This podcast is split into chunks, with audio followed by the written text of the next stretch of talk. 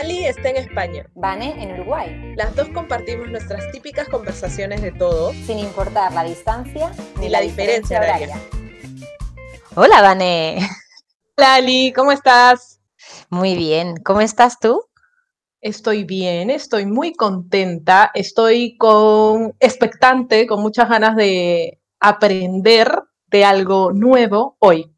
Hoy pues te he traído un tema que te va a encantar. Bueno, primero, dar la bienvenida a todos nuestros oyentes. Hola, ¿qué tal? Eh, son las 3 de la tarde en España. ¿Qué hora 9 de la mañana en Perú y 11 de la mañana hora uruguaya. ¿Cómo están oyentes peruanos, uruguayos, españoles eh, y por ahí, por ahí irlandeses, puede ser, ¿no? Por ahí irlandeses, es lo que te ¿Entenderán, ¿entenderán el español? Eh, pues no creo. Pero resulta que nos vamos a Irlanda, tenemos una hora menos que en España, así que son las dos en Irlanda, en Dublín. ¿Y por qué nos vamos a Irlanda en este hermoso día y sumamos una, una zona horaria más a nuestra diferencia horaria? Porque eh, el universo ha querido que venga hoy en un día en el que tú me has mandado un mensaje diciéndome una cosa interesante. Y esto lo voy a hacer puntos suspensivos porque después vamos a hablar de ese mensaje. Te presento a Ana. Hola Ana, bienvenida a Diferencia Horaria. Ana Fernández, ¿cómo estás? Muy bien, encantada de estar con vosotras y pasar a la otra parte, porque soy, em, escucho vuestro programa y bueno, pues ahora estoy participando, lo que es estupendo. Es fan number one. Eh, bueno, Ana es agente de fraude de, institución de una institución financiera, ¿vale? O sea, que ahí es nada. Por eso te digo que ella pasa a otro level y yo me quedé en lo que en lo que me quedé. Bueno, tú no te quedaste en lo que es eh, señora detrás de una caja en una tienda, que era lo que éramos tú y yo juntas. Éramos, éramos cajeras, en el. Eh, bueno, pues nada, Ana mm, nos va a contar un poco cómo, qué pasa esto del fraude. Te lo cuento porque tú hoy, justo hoy, hoy, antes de este episodio, me has enviado un mensaje, me has dicho, amiga, ¿me has enviado algo por correos? es verdad. Y yo te he dicho, no, no, no, no, eso es fraude. Como Alicia suele mandarme, mandarme regalos o postales, me llegó un mail que decía, em, dirección errada, por favor, dar clic aquí para actualizar, ¿no? Como la dirección. Eh, pero ya me ha pasado antes que he dado clic a correos que no he debido hacerlo eh, y nada, he tenido que cancelar mi tarjeta, llamar al banco, en fin, ¿no? Entonces ahora siempre eh, me tomo la precaución de ver cuál es el remitente, por ejemplo, de ese, de ese mail para saber si es de verdad o de mentira. Y en este caso lo que hice eh, fue mandarle el screenshot a Alicia, porque como ella es la única que me manda postales, capaz me había mandado una, pero no me mandó nada. Nada, mi corazón es feo, nada. ¿Qué te voy a mandar? Nada. No, no, no, no. Era, era, era un fraude.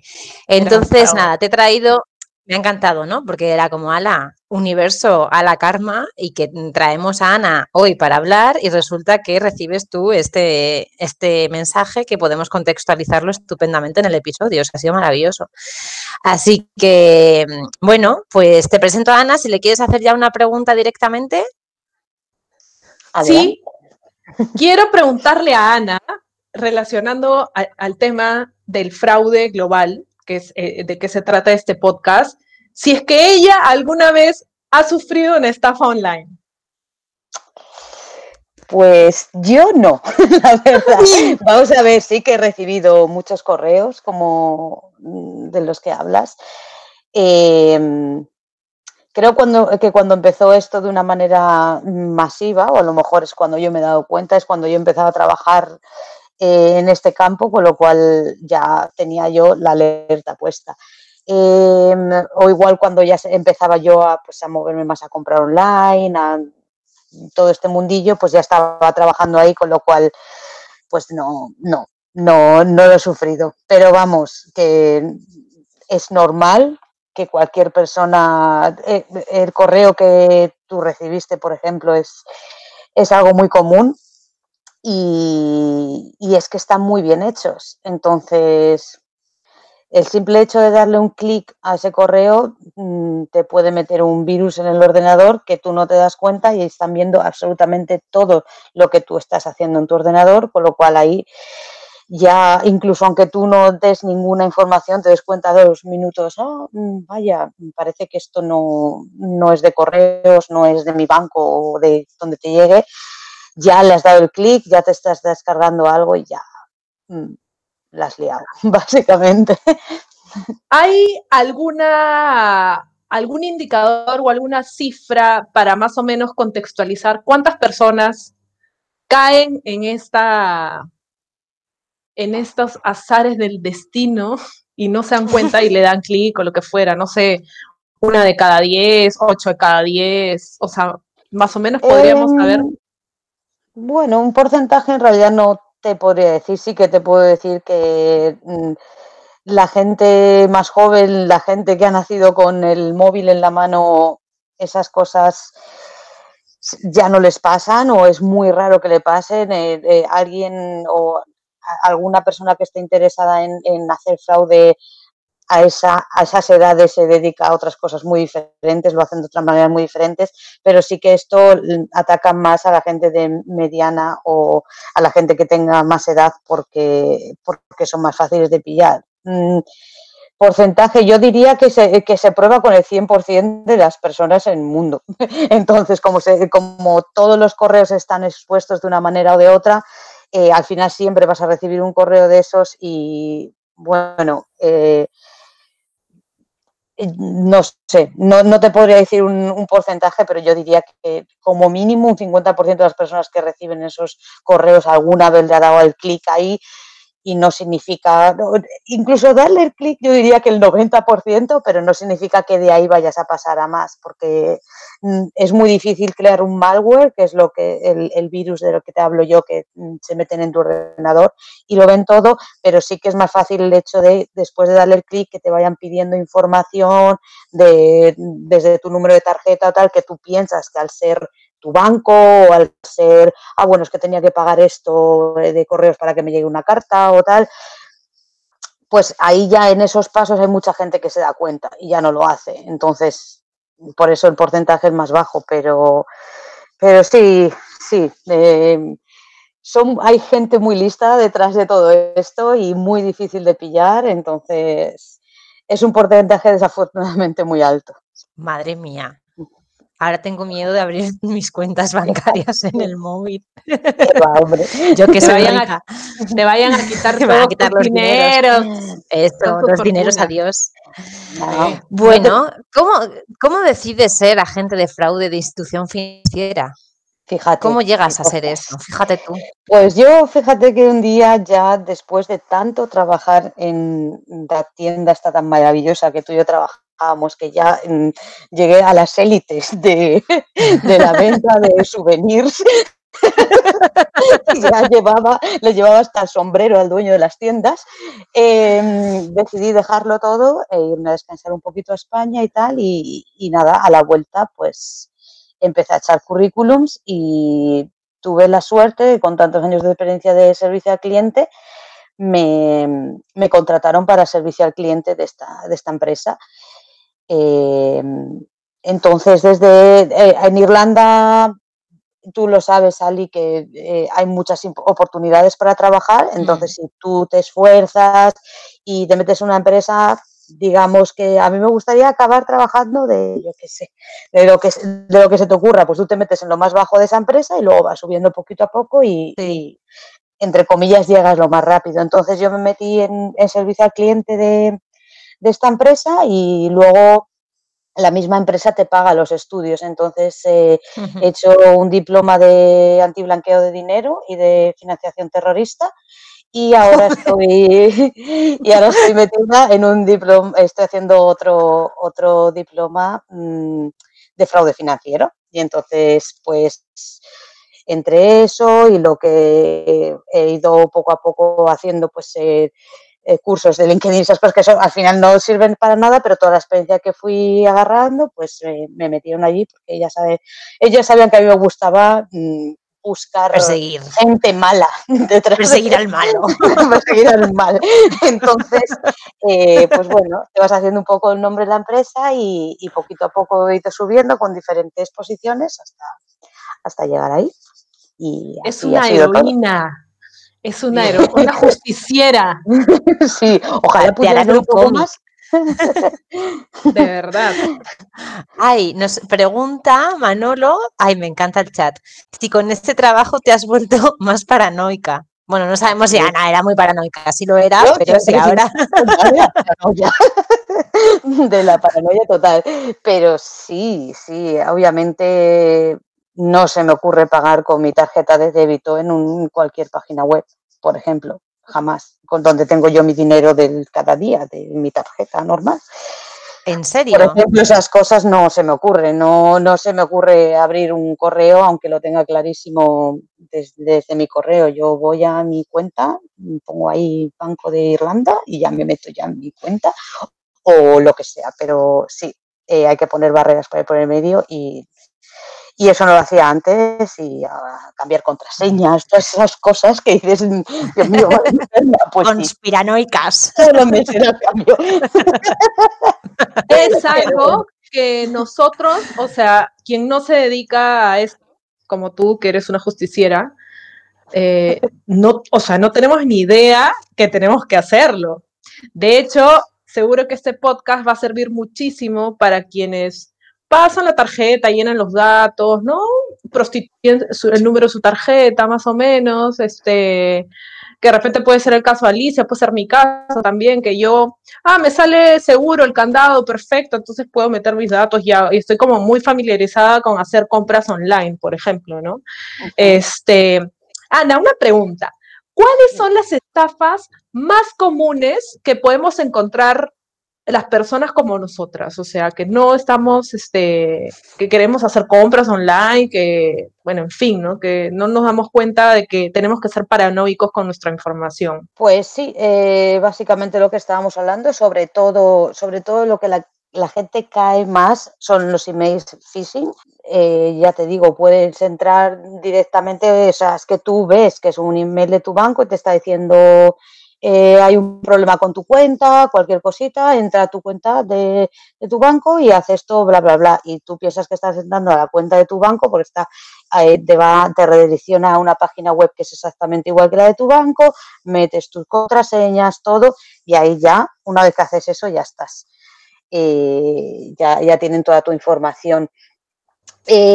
también yo diría que es muy común ahora cuando se copian los números de tarjeta, se venden, se venden los números de tarjeta en la dark web, se venden por paquetes y entonces ya luego la gente que haga lo que sea, porque en la tarjeta, los números de tarjeta son muy fáciles, entre comillas, de, conseguir, entre comillas. Mm, desde pagar en una gasolinera con tu tarjeta, que tienen ahí una maquinita, te la copian, no, sigue funcionando la tarjeta, no hay ningún problema, eh, quiero decir, la máquina te sigue cobrando y tal, pero tú no te das cuenta que te están copiando el número. Eh, desde es que pagando en cualquier sitio ya, ya puedes tener, ya te han podido hacer una copia de tu tarjeta o pagando en páginas web, cuando esa página web puede ser segura la página web, pero que eh, un defraudador haya entrado hablo un poco raro porque yo todos estos términos los hablo en inglés siempre, ¿vale? Me cuesta bastante explicar esto en español. Pero bueno, que la página web ha podido tener un ataque y también lo pueden conseguir de ahí. Ya sabes, ahora se recolectan todos los datos, entonces es, como más fácil que, que, haya un hacker que pueda conseguir todos esos datos y al final acabar vendiendo tus números de tarjeta. Algo que igual os sorprende a vosotras y que es muy común son eh, los eh, fraudes eh, por romance. O sea, básicamente hay en, África, sobre todo, hay organizaciones muy grandes que se dedican a pues eh, hacer un romance online con alguien, eh, tener rollo una relación que, o sea, son muy buenos en esto, muy, muy, muy buenos en esto y pueden acabar sacando muchísimo dinero de, de la gente, pues simplemente porque se han enamorado de alguien que ni siquiera conocen. Mira, a mí me pasó que em, me llegó un correo para concursar por un monto, me llegó un correo de la institución bancaria donde yo tenía mi plata en Lima, que podía concursar para ganarme no sé cuántos eh, millones de soles. Y dije, esta es mi, oportunidad de salir de la pobreza. y le di clic ¿no? Y automáticamente me llevó, como tú dices, ¿no? A un landing page que parecía exactamente igual que el del banco, pero me di cuenta, por ejemplo, en, el link que, que, no era el banco. Entonces, no llené datos, no llené nada, pero ya me había linkeado a esa página. Obviamente lo que hice, pero me pareció súper raro, fue llamar al banco y cancelarle la tarjeta, ¿no? Cualquier cosa, llamé, cancelé la tarjeta y, en fin. Y lo que hice fue reportar a, través de la página web que tiene, em, la página que tiene en Facebook el banco, como, oye, por si acaso están haciendo este tipo de fraude para que la gente tenga mucho cuidado y que el banco pueda detectar que hay personas que han clonado su página para poder este, tener los datos de, de, de sus usuarios, ¿no? Esa fue una. Y la otra es que me llega cada cierto tiempo un mail de Apple diciéndome que me he descargado una película.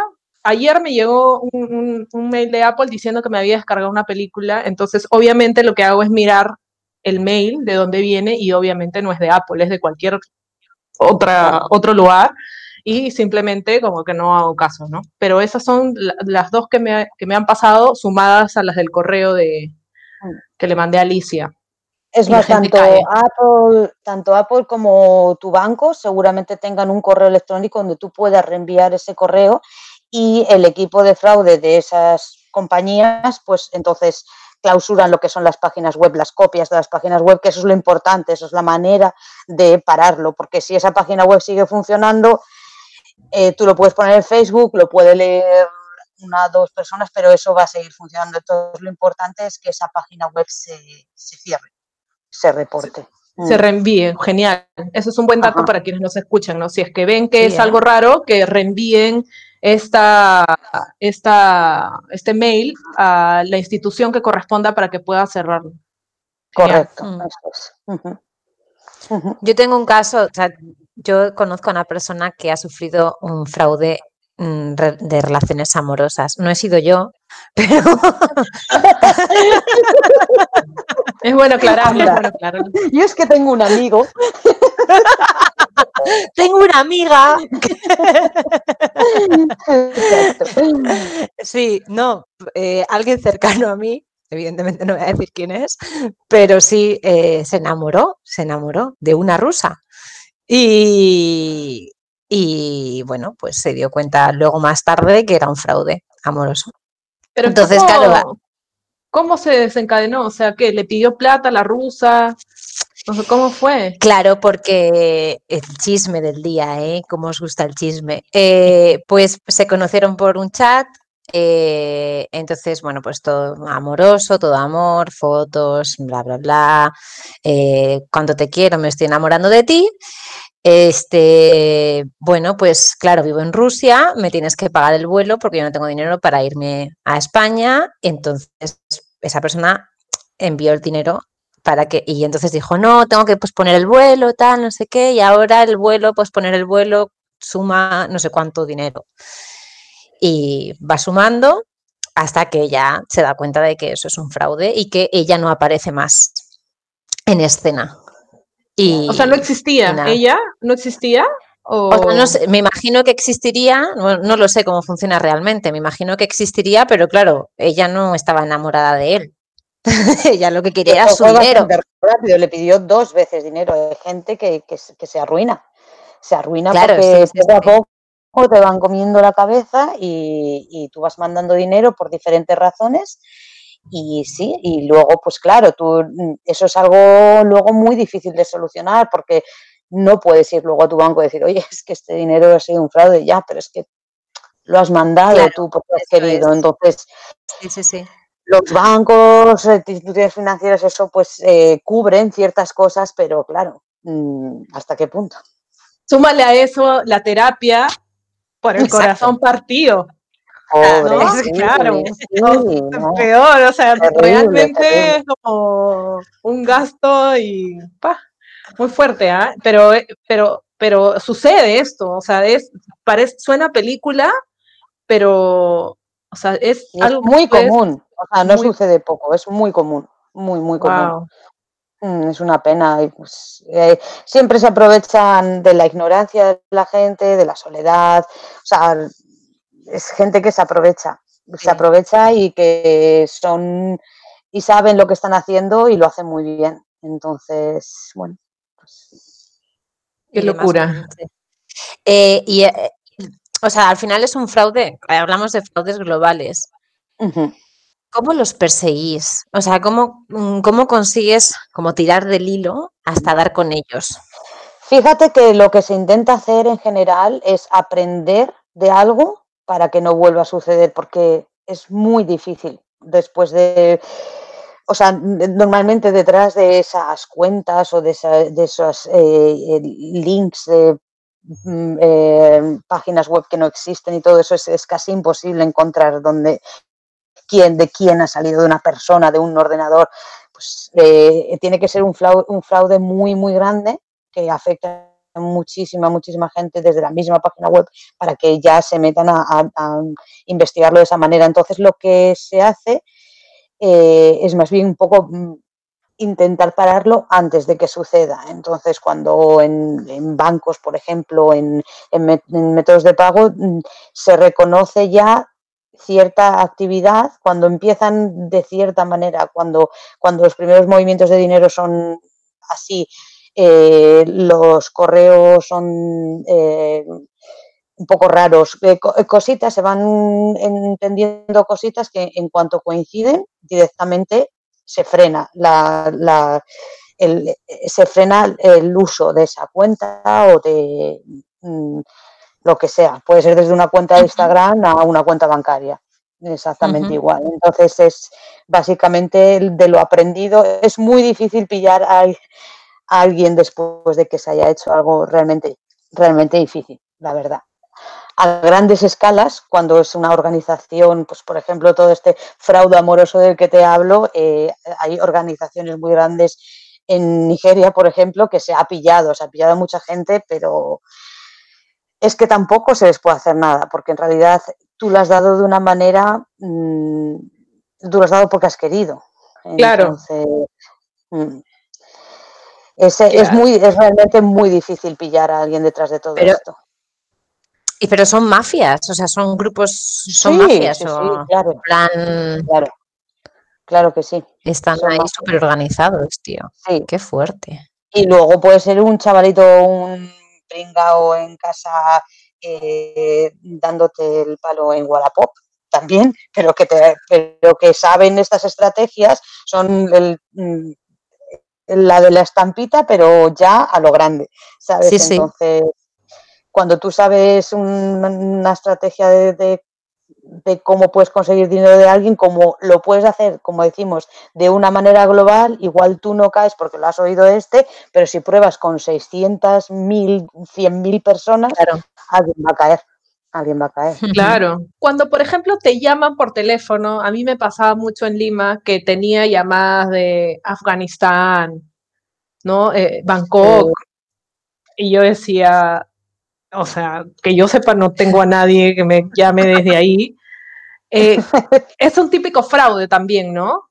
O sea que, pero no sé en qué realmente te consiste porque creo que no hay mucha cultura, entre comillas, de fraude, o sea, de enseñarle a la gente a qué cosas puede como de manera tranquila eh, acceder con sus datos, su tarjeta, etcétera, y a qué otras cosas eh, no, que tiene que mirar con lupa porque, porque te pueden engañar, ¿no? Mi recomendación es eh, siempre si o sea, siempre entrar, si tú tienes tu banco online, siempre ir, te llega un correo de tu banco, vale, perfecto, tú vas a Google eh, y te metes en la página web de tu banco y entras en tu cuenta y cotejas de, vale, esto es eso, eh, o sea, me está pasando mi cuenta, lo que me están explicando o no.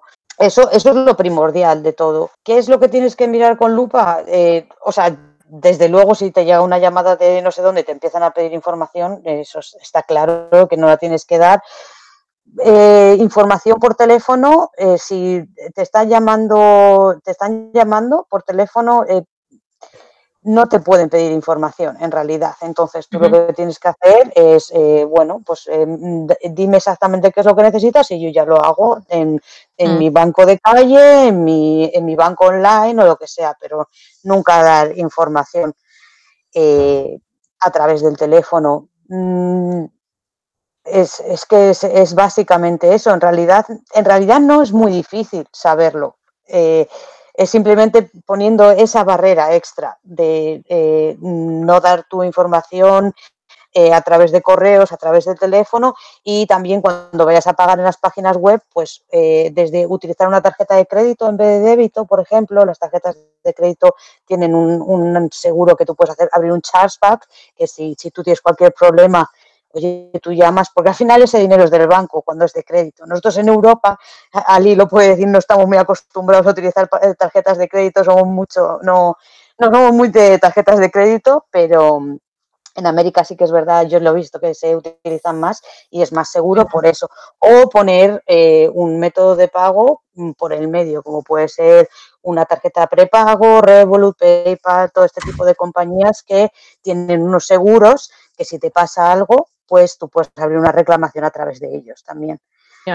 Eso, eso es lo que hay que hacer para, para, estas cosas. Y adicional, ¿no? Eh, interesante lo que nos dice Ana, creo que nos va a servir a, todos, incluida yo, eh, revisar también con mucho cuidado quiénes son los remitentes de los mails que nos mandan a nombre de las instituciones, ¿no? Ahí muy rápido te das cuenta que no es la institución eh, quien te está escribiendo porque es arroba xxxxx, cualquier cosa y no ninguno de los bancos ni nada, ¿no? Mira, los eh, correos siempre eh, tienen que llamarte por tu nombre y tus apellidos, eso siempre va a ser así. Eh, si, si, tienen tu información, no te va a decir estimado cliente. El banco siempre te llama por tu nombre tus apellidos. Ah, eh, siempre fijarse mucho en eh, errores a la hora de la escritura en, el, en, los emails, eso es muy típico también, que están mal escritos. Siempre si pones el ratón, porque a veces se hacen como un correo, como un correo falso, que es el correo de, la, de tu institución financiera o de tu banco, lo que sea, pero si tú pones el ratón encima de ese correo te sale realmente desde donde te lo están mandando. Entonces eso también eh, está bien siempre mirarlo. Y también el, layout, cómo está el, correo escrito y, mirarlo eh, con uno que tú sepas de verdad que es de, tu banco. Y siempre vas a encontrar esos errores en, en, las cuentas. Sobre todo lo del nombre y los apellidos es algo que, siempre funciona. Si te están llamando eh, estimado y tu correo mm. electrónico, estimado cliente, mm, es muy posible que, ese correo no sea, no sea bueno. Genial, genial. Pues, o sea, eso es, además en la vida lo habría pensado que era tan fácil de detectar. No, bueno, pues que me llamen por mi nombre y apellido. Nos estamos, después de este podcast nos vamos a volver este, expertas en detectar fraudes y que cambie, que cambie la gente, que cambien, que cambien las contraseñas, por favor, y que no utilice la misma contraseña para el banco que para el Facebook. Ana, cuéntanos algún drama así interesante pues que puedas contarnos. así el chicha. A mí, a mí el tema de, por ejemplo, un, de Wallapop me flipa, porque, o sea, lo que, mm, lo que han hecho en esa, es, es, muy interesante que se pueda vender cosas de segunda mano, comprar y tal, y tú puedes pensar, em, pues oye, a lo mejor es que alguien pone un, producto falso y no lo tiene ni yo le envío el dinero, cosas así, ¿sabes? Pero el que me parece muy interesante que tú, si pones algo a la venta tú, como que te fías más, porque en realidad eres tú el que lo está vendiendo. Y hubo un caso muy interesante que, alguien puso una bicicleta eléctrica en venta de dinerillo, unos mil eurillos costaba la bicicleta. Entonces este chico vendió la bicicleta, bueno, pues dio su información del banco para que le pasaran el dinero y tal. Y entonces eh, lo que hizo la persona que estaba detrás de la compra fue pues generar este correo electrónico del banco, ha recibido la cantidad, eh, la bicicleta no sé si eran mil o así, de 1.500 euros en su banco eh, de esta persona. En este momento se encuentra bloqueado y se desbloqueará en los siguientes cinco días sin que usted tenga que hacer nada. Entonces, la persona que estaba detrás de, la compra de esta bicicleta proporcionó la, dirección donde se tenía que enviar, eh, metió presión al, al, vendedor para que le enviara la bicicleta y le dijo también, mira, si te das cuenta, te he enviado más dinero del que era, mm, si quieres puedes quedarte un poco para los gastos de envío y tal, no me di cuenta de hacer la transferencia, me podrías devolver la diferencia a través de Western Union y, y bueno, pues este comprador, con porque claro, o sea, antes de todo esto ha habido el típico chat por el WhatsApp, oye, mira que me gusta tu bicicleta, pedir toda la información, pues hacerte un poco la historia. Entonces, eh, el vendedor le envió la bicicleta, le envió los 400 euros extra que había, pagado a través de Western Union y eh, no recibió absolutamente nada. Y perdió su bicicleta y sus 400 euros. Y esto pasa pasa desafortunadamente muy a menudo a través de estas plataformas. Wallapop, es como un mercado libre. Sí, es como, como vender por Facebook, por ejemplo. Digo Wallapop porque se conoce en España, pero pensé también que igual en, en, Latinoamérica seguro que hay alguna cosilla por ahí. Sí, es como Mercado Libre, tal cual. ¿Alguna otra, ¿Alguna otra recomendación adicional de todas las recomendaciones que nos has dado? Este, Sí, por ejemplo, del, caso que, estaba hablando ahora mismo, de todas estas cosas que ahora vendemos muchas cosas de segunda mano, compramos muchas cosas de segunda mano, siempre si, si vendes algo, asegurarte de que tú tienes el dinero antes de enviar el producto, eso, eso siempre. Siempre poner, como digo, poner un, un intermediario, que haya un intermediario donde tanto una parte como otra pueda, pueda hacer una reclamación y decir, oye, no me ha llegado, oye, no tengo dinero. Mm, este tipo de cosas es, eh, es muy importante. Y cuando tú estás comprando, vendiendo algo, una simple búsqueda, una simple búsqueda sobre esa persona, a ver si de verdad existe, porque tú pones en el Google el nombre de cualquier persona y te sale, si el LinkedIn, el Facebook y el Instagram, por lo menos que tenga esas cosas, o sea, que sea una persona real. Eh, con la que tú estás haciendo tus tratos. Yo recomiendo utilizar, ya, mm, yo estoy en contra de los créditos, o sea, no deberías de gastarte dinero que no tienes, pero utilizar la tarjeta de crédito como mm, método de pago seguro. En vez de, aunque tú tengas dinero en tu tarjeta de débito, tú pagas con la de crédito y ya luego tú pagas tu crédito y ya está. Más que nada para poner algo por el medio. Para mí eso es completamente nuevo, alucina. Siempre he pensado que estaba menos, o sea, que estaría menos expuesto mi dinero con una tarjeta de débito que con una de crédito. La de débito, si te sacas el dinero, ya está. O sea, tú en cuanto pagas con tu tarjeta de débito, tú, es como si hicieras una transferencia bancaria. Claro, o sea, que el, eh, crédito no existe, ¿no? Digamos que el crédito no existe. Es el dinero del banco. Entonces, mm. eh, tú hasta final de mes, tú no tienes que pagar eso. Entonces, ese dinero del banco cuando te llega la factura dices, no, oye, mira que yo esto no lo he hecho y ellos tienen sus equipos y para hacer este, para hacer el, la investigación y saber si ha sido tú o no y para eso están los seguros y devuelven el dinero. que te devuelven el dinero y lo mismo, o sea, compras online siempre poner un intermediario. Fantástico. Pues voy a, voy a, mirar mi cuenta del banco ahora porque he hecho intentado hacer una compra online hoy y no es coña, no he podido hacerla. y a lo mejor ya no tengo nada de dineros. Eh, solemos, ser como muy ingenuos, ¿no? Pero hay que tener mucho cuidado. Creo que este, este programa, y gracias a Ana, le, va a servir a muchísimas personas eh, que somos muy ingenuas, como yo, y que les piden la foto de la tarjeta de crédito eh, y que ya estaba dispuesta como a, a mandar la foto, ¿no? Gracias, Ana, por tu tiempo. Un placer. Eh, ha sido lindo que nos, que nos ayudes, que nos, que, nos, que nos des también como tips para ver qué es lo que tenemos que hacer y qué es lo que no tenemos que hacer. Gracias, Ali. Gracias. Alicia está distraída, está revisando su, su cuenta bancaria a ver si han sacado plata. Eh, ¿Todo está en orden, Alicia? No sé yo, ¿eh? Bueno, hay que todos tener cuidado información y con los datos eh, de nuestras tarjetas, por favor. Em, ¿Qué más, Alicia? Pues, a ver, yo quiero darle un especial gracias a Ana, que, jolín, que, la quiero mucho, te quiero, amiga. Yo te echo de menos. Te echo de menos. Eh, ha sido muy guay tenerte, la verdad, me ha encantado. Ha sido muy didáctico. Eh, eh, me queda la duda de ese diploma de fraude terrorista o algo así. De hecho, que yo te invitaría otra vez encantada, al programa para que nos hables de ese diploma de fraude terrorista. Fraude terrorista. Blanqueo de dinero. Y para... Madre mía, fraude terrorista, dice. Vale, eso. Combatir el, la financiación terrorista y el blanqueo de dinero. Bueno, fascinante, me parece un tema fascinante. Por favor, lo, voy a apuntar para el futuro, ¿eh? Y, nada, gracias. Sí, sí, sí. Number 2. number 2. Bueno, gracias Manolo por estar al otro lado y aguantarnos. Y nos escuchamos en el próximo podcast. Eh, nos seguís en redes sociales, en Instagram mm, Diferencia Horaria y en Facebook Diferencia Horaria. Gracias. Adiós. Chao.